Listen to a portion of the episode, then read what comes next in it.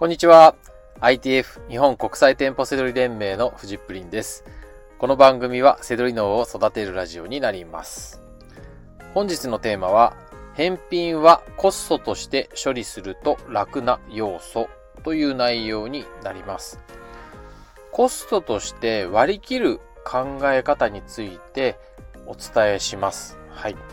えー、返品をね、例にしたんですけども、まあ、あの、えー、せどりって一番大事なのは仕入れじゃないですか。あの、クリエイティブな要素、せどりでこう生産性のある要素っていうのは仕入れの部分なんですよ。なので、そこに注力してほしいんですよね。それ以外のことっていうのはコストとして割り切っておいた方が楽なんです。ただでさえせどりはその仕入れの部分も大変じゃないですか。正直言って。それなりに頑張ると結果が出たら儲かりますよ。でも、やっぱり人よりもたくさん動かなきゃいけないとか、いっぱい検索しなきゃいけないとか、ね。そこに、ね、力を注ぎたいわけです。はい。ただでさえ大変なんだから、そこのとこにた、ね、力を注いで、あとは、あの、力を抜きたいんですよ。はい。で、それもテクニックなんですね。なので、そんなお話です。なので、えー、背取りをね、真剣にやろうと思ってる人、真剣にやってる人ね、これ結構大事なので、はい。えー、一緒に考えていきましょう。はい。で、まずはね、返品ですよね。返品の処理方法なんですけど、まあ嫌ですよね、返品。なんで返品するんだよとか、あの、アマゾンなんで返品受けちゃうの？みたいなありますよね。もう、1ヶ月使った商品とか、なんでそれ、何？もう、中古でも売れないよ、そんなの、みたいのを、やっぱ Amazon って受け入れちゃうじゃないですか。ね。まあ、Amazon さんって普段は呼んでますけどね。あの、なんでかっていうとね、パートナーだから。で、ええっ、ー、と、まあ僕はそういう時に考えてるのはね、やっぱりそのサービスが、それだけサービスがいいサービス、あの、お客様に向かってね、あ向けてね、その購入者にとってありがたいサービスがあるから売れる、売れるんだっていうふうにね、考えていて、だそこでもね、コストって考えるようにしてるんですけど、で、ただまあ返品はね、まあ嫌だっていうかね、まあまあまあ、ラジオとかじゃなければね、ムカつきますよ、それはね。みんなそうですよね。はい。ただ、その時に、えー、まずはね、あるものだしとして割り切ってください。はい。で、ただでさえね、返品は、あの、我々は、え、まずは最初 Amazon さんがね、ワンクッション連絡先になってくれてるわけですよ。あの、リアル店舗、ね、リアルのホームセンター、スーパー、そういうとこで返品って言ったらサービスカウンターで、おい、これどうなってんだ？とか言って、うん、なんか、わけのわかんないことね、正しいのかなんだか合ってんのか合ってても、間違ってても聞かなきゃいけないですよね。で、そういう作業はないわけなんで、まあその時点で、あの、我々は得してるんでね。まあそこ、そ、そういうのもね、こう、まずはちょっと気を、あの、軽、気持ちを軽くしたいんですよ。そういう、あの、考え方としてね。まず、まあ、返品で、まずは最初、えー、直接やるとしなくていいなっていうところを、えー、まあ、気持ちが楽になるなっていうとこですよ。であとは、えー、あるものだとして割り切ってください。もう必ず、物販業をしていたら、こういう、そういう返品とかっていうのはね、えー、必ずあるんですね。なので、で、ここを、もう、ある、あるもんだと当然だと思って、はいはい、もう嫌だけど、あるよね、そうだよねって、まあ、ね、その分、まあ、儲かるからいいよと。あの別に、ね、トータルで、ね、赤字になっちゃ困るけど別に、ビビたるもんですよ。返品の占める割合なんて。だからまあまあいいですよって考える、ね、そういう、えー、プログラムをね、自分で持ってるっていうだけでもいいんですよ。で、ここ、なんでかっていうと、もう最初言ったじゃないですか。返品って嫌ですよねって言った時に、共感してくれた人、あの、マジかって思うその気持ちがもうコストですよ。もう、もう、めちゃくちゃエネルギー削られるじゃないですか。ね。だから、そう、そういったところもね、受け入れてしまうっていうコストとして意識する。ね。大事なんですよ。そこ、そんなとこで削られてる場合じゃないんですよ。仕入れ、クリエイティブな作業、そこに持っていかなきゃいけないんですよね。そう。だから、えー、まあ、あの、あらゆることがそうですよね。背取りの場合ついて回るのが、いや、今日もいまいちだったなとか、あるじゃないですか。でもそんなことも当然ですね。ありますよ、そういう時も。いい時もある、悪い時もあるね。だからそこも受け入れてしまう。うん。あと、えー、いまいちと似てるんですけど、あの、明日大丈夫かなとかなんか心配だね、嫌だなとかってやってると、もうそれ、それはもう何の仕事でもあるんで、うん、そこで切り替えなきゃダメなんで、そこもだから、そんなこと思ってること自体がね、えー、コストなんですね。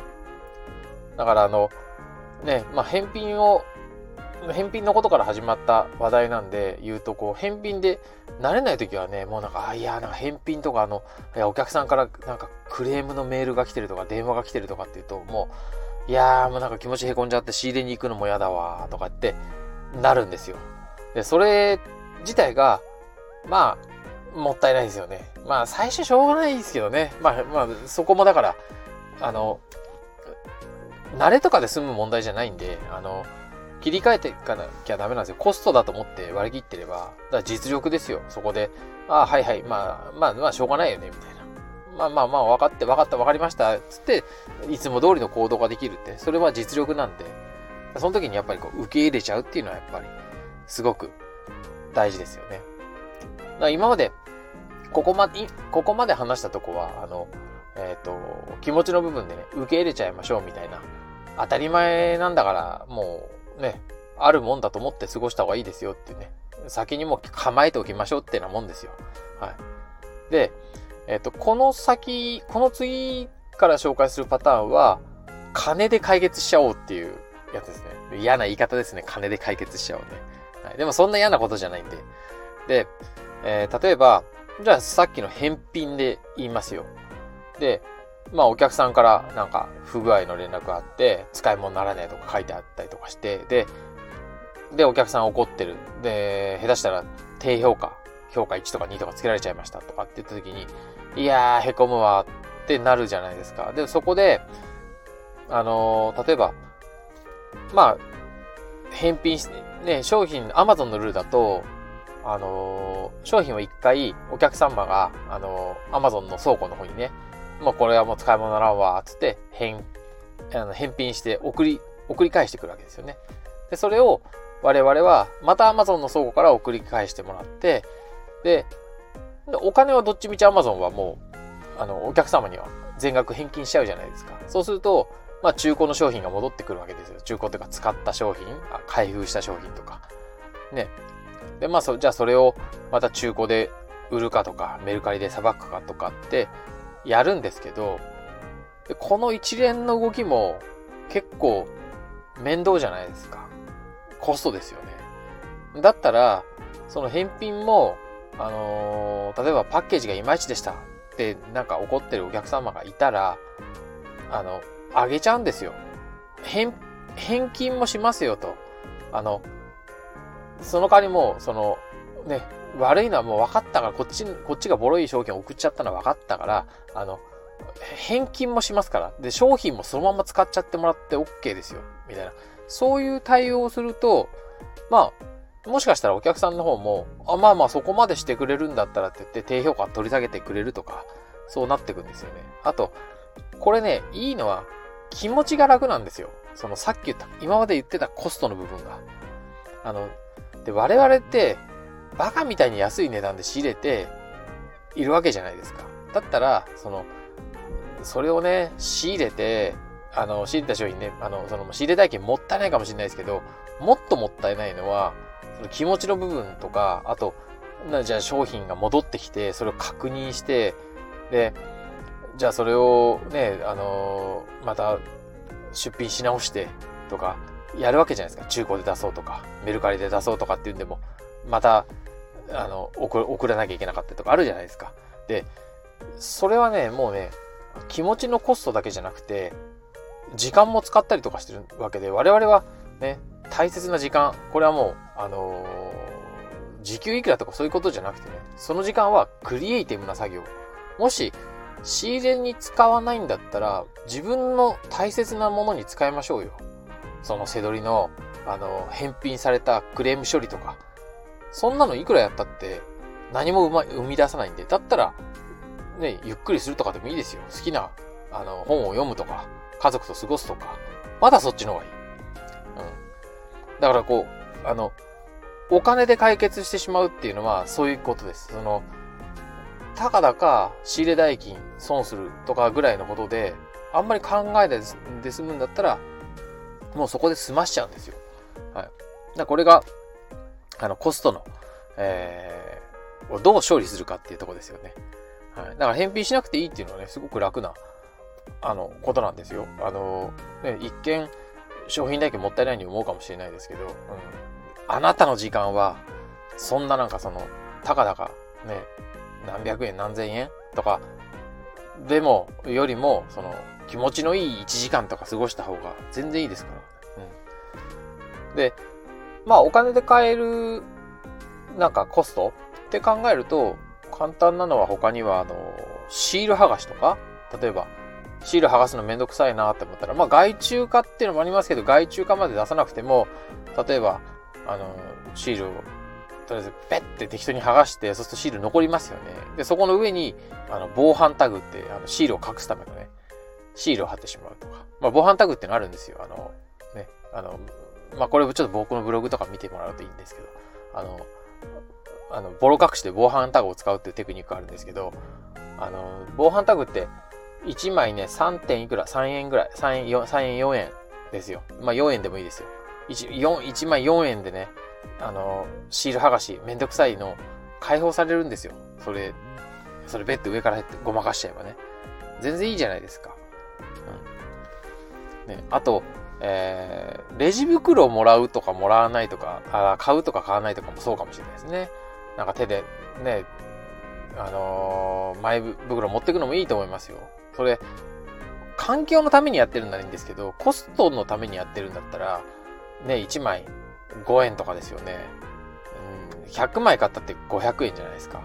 で、それ、全然ね、あのー、そこで、ちょっと煩わしい思いするんだったら、あ、もう、あの、はい、あの、レジ袋お願いしますって、毎回やっちゃった方が、そこで、ね、我々、ビ、あの、ビ、あの、仕事でビジネス動いてますからね。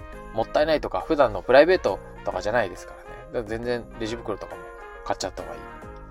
あと、商品ラベルも、えー、貼るのめんどくさかったら Amazon で頼めば、えー、貼ってくれるね、あの、サービスありますよね。1枚20円ぐらい。うん。それも、ね、利益から削られるって考えたらそうかもしれないですけど、それを作業する時間を買うと思えば全然安いんじゃないですか。あなたの時間はね、20円じゃ買えないって、まあそのなんか、そのぐらいのプライドをね、持っていくっていうのもいいですよ。